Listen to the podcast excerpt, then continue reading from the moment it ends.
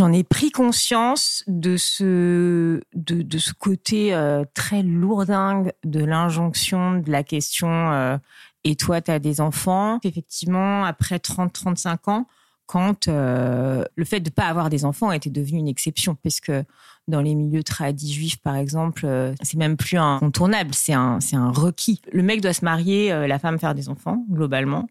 Et je voyais bien que j'avais des copines qui souffraient de ça et euh, et, je comprenais en quoi et comment ça pouvait être insupportable.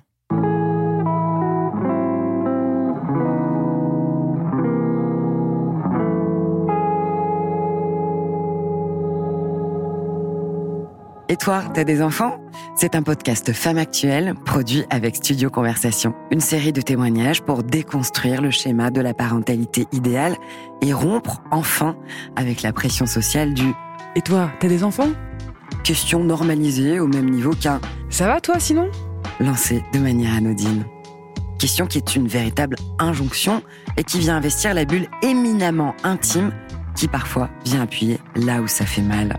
Ne pas vouloir d'enfant, ne pas parvenir à en avoir, être parent mais dans des conditions imprévues, difficiles, différentes de ce que l'on avait imaginé, avoir peur de perdre sa liberté, être tiraillé par la culpabilité Autant de configurations qui rentrent dans le champ des possibles. Attention, cette série d'entretiens est un plaidoyer qui apporte un regard déculpabilisant sur la parentalité. Elle risque fort de vous faire du bien. Bonne écoute.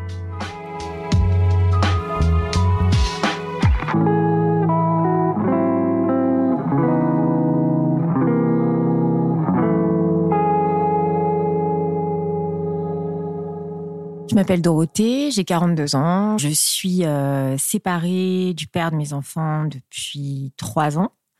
Je vis seule à Paris euh, avec mes enfants une semaine sur deux. J'en ai trois. Euh, une grande fille qui a 13 ans, une deuxième fille qui a 11 ans et un petit garçon qui a 6 ans et demi. Je pense que j'ai toujours voulu avoir des enfants. Dès le début de, de, de ma vie, euh, euh, on va dire de, de petite fille, euh, jeune fille, j'ai toujours adoré les enfants, j'ai toujours été attirée par les enfants et par les, les jeux autour de ça. J'ai rencontré euh, euh, le père de mes enfants qui a été mon grand amour pendant 20 ans. J'avais 22 ans et c'était assez évident pour moi qu'on allait euh, concrétiser, matérialiser ce projet amoureux en faisant euh, un enfant, deux enfants, peut-être trois, sûrement trois. Et c'est ce qui s'est plus ou moins passé puisque euh, finalement, après un parcours super classique de, de, de relations amoureuses, puis de mariage, on a fini par faire un bébé, puis deux, et, et après un temps un petit peu plus long, un troisième qui était euh, très très très voulu euh, de mon côté, peut-être de manière moins évidente euh, du sien. Est-ce que quand on te posait la question jeune, puisque pour toi c'était, ça semble assez clair cette volonté d'enfant, est-ce qu'à un moment donné ça a pu te questionner ou te mettre mal à l'aise le et toi t'as des enfants ou et toi est-ce que tu voudras des enfants? En fait, je crois qu'on me l'a jamais demandé parce que je, je pense que j'en ai eu assez tôt dans ma vie social, c'est-à-dire que dans ma vie d'adulte, finalement, mon premier enfant, je l'ai, euh, je l'ai eu euh, juste après mon mariage à 30 ans. Donc, j'ai pas eu le temps de me retrouver confrontée euh, à ça. En revanche, je me suis souvent retrouvée moi-même au fur et à mesure de ma vie face à des copines ou des copains qui souffraient de ça et à qui moi-même je pouvais assez bêtement et naïvement poser la question sans voir que derrière il y avait une forme implicite d'injonction. Tu as évoqué le, schéma traditionnel euh, de la famille juive. Le, judaïsme, c'est euh, c'est un pilier de ta vie familiale, de l'éducation que tu transmets à tes enfants. Quand tu as fondé cette famille, est-ce qu'en perspective, tu avais la possibilité qu'un jour, euh, soyez des parents séparés? Jamais. Je pense que quand j'ai fondé ma famille, j'ai jamais conçu à un seul instant que on pourrait euh, plus tard se séparer et plus tard euh, faire vivre nos enfants dans un autre modèle que celui de, parents et les enfants à la maison. Euh, en revanche, c'est plus pour une question de d'amour que d'une question de modèle familial à, la base parce que je voyais pas ma vie autrement qu'avec leur père et que j'en étais très amoureuse il était aussi amoureux de moi et qu'on était bien et que je voyais pas comment ça pouvait évoluer c'est vrai que euh, la décision de, de séparer était sans doute plus difficile à cause de ce cet énorme gap-là. Euh, déjà parce que j'avais moi-même pas de parents euh, séparés et de modèles de, de vie euh, familiale séparés. Euh, j'avais pas non plus de modèle quand j'ai créé la famille que j'ai créée avec Dan de, de modèle de famille juive traditionnelle. Donc j'avais déjà dû inventer euh, une parentalité et, euh, et une famille euh, avec Dan et une pratique religieuse et une identité à nous familiale. Aujourd'hui, je dois réinventer cette manière de, de, vivre de manière séparée parce que tu fais le deuil quand tu te sépares d'un modèle idéal et parfait et tu dois leur apporter quand même cette sécurité qu'ils ont de manière euh, évidente quand ils vivent avec des parents aimants. Euh, et tu compenses par d'autres choses qui est un peu plus de fantaisie peut-être, un peu plus de liberté dans la manière de vivre, un peu plus de euh, de rebelle attitude, euh, même si c'est pas forcément euh, ce que tu ce que tu veux transmettre, mais en tout cas, c'est vrai que quand tu décides de, de briser parce que c'est ça en fait l'idée c'est quand même casser un peu sa maison que de se séparer. Quand tu décides un peu de casser la maison de tes enfants faut après euh, euh, avoir suffisamment euh, d'imagination et de fondation et de réassurance pour pouvoir leur proposer de reconstruire une autre maison à côté dans laquelle ils vont se sentir bien etc et, et c'est vrai que ça c'était pas du tout, du tout prévu au programme. Annoncer à tes enfants que tu te sépares, c'est quand même décider froidement, euh, enfin assumer en tout cas, pas décider, mais assumer froidement que tu vas leur faire du mal. Et ça, c'est super difficile. Puis petit à petit, je me suis aussi moi-même un peu euh, rassurée parce que je, finissais par me dire que c'était pas forcément une décision que euh, dont je portais l'entière responsabilité. Et puis je voyais bien que eux, ils allaient quand même pas si mal. Mais ce qui est difficile dans la nouvelle parentalité euh, post-séparation, c'est le fait de plus partager des choses au quotidien sur tes enfants, d'être le seul euh, témoin de euh, la bonne note, euh, le bon mot, la petite anecdote qui évidemment va gonfler tes copines ou tes potes, qui intéresse pas non plus forcément tes parents et et qui du coup est, passe à perte tes profits et que tu vas vivre seule. Mais en tant que femme et en tant que, que personne, je me suis peut-être remis au centre. Et le fait d'être seule avec des enfants, euh, c'est un peu difficile parce que bah, tu es le seul adulte avec des, des mômes dans une pièce. Mais en même temps, euh, tu es un peu au centre du truc et, euh, et, euh, et tu te penses différemment. Tu es responsable de, de, tes fesses et de, de ce que tu vas faire de ton week-end, de tes soirées, de tes vacances. Tu décides seul. Donc euh, voilà, c'est de la liberté euh, pure avec ce que ça suppose de vertige et de risque et aussi d'angoisse. Euh, mais voilà, l'idée c'était de pas retomber sur une nouvelle servitude volontaire et, et finalement c'est pas si simple. Bah, la séparation et du coup le fait d'être une mère seule avec des enfants, pour moi ça a énormément changé les choses socialement.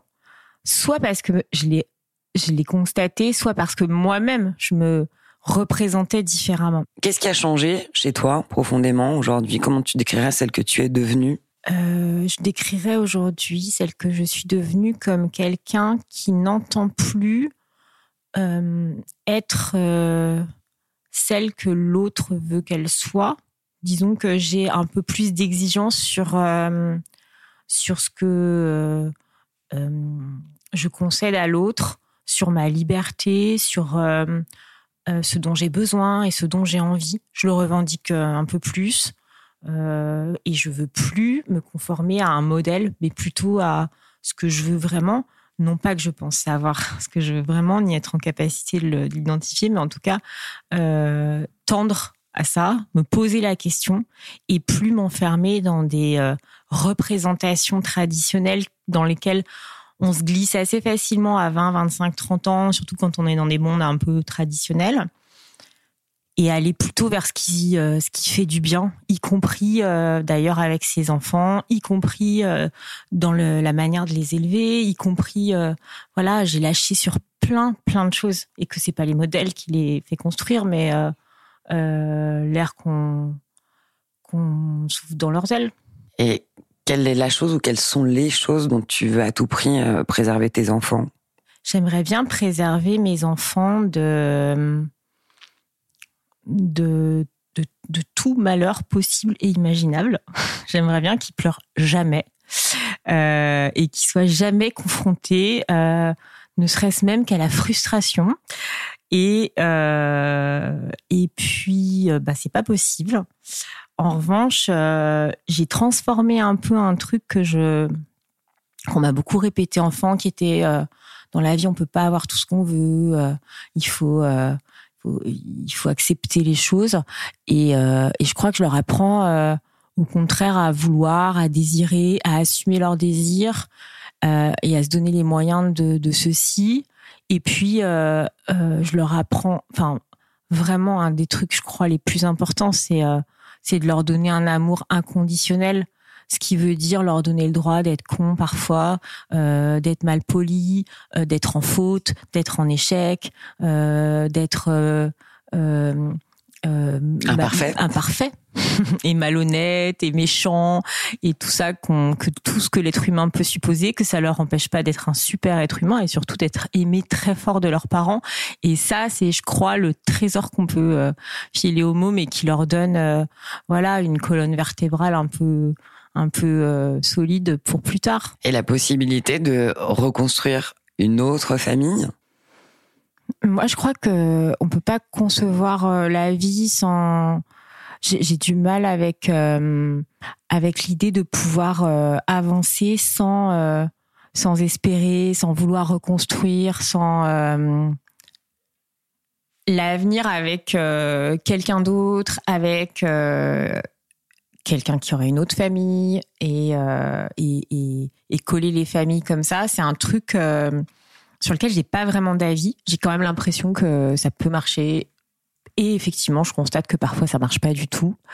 On n'arrive pas trop à savoir pourquoi ni comment ça peut marcher ou pas marcher. Et oui, je crois que j'aimerais j'aimerais refaire ma vie comme on dit traditionnellement, euh, mais pas cette vie euh, euh attendue et imposée que tu crées quand tu as 25 ans dans la droite ligne de, de ta non-réflexion sur ce que tu veux vraiment, mais plutôt euh, une vie que tu construis euh, forte de tes erreurs d'avant et euh, et de tes et de tes envies de maintenant quoi. C'est comme je crois qu'on dit que avoir 40 ans c'est une crise d'ado avec une carte bleue. À la question de quand on te demande aujourd'hui et toi tu as des enfants, comment est-ce que tu réponds? Quand on me demande si j'ai des enfants, je oui plein parce que c'est vrai qu'en 2023 à Paris avoir trois enfants c'est c'est pas c'est plus que que d'en avoir trois dans les années 80 à la campagne.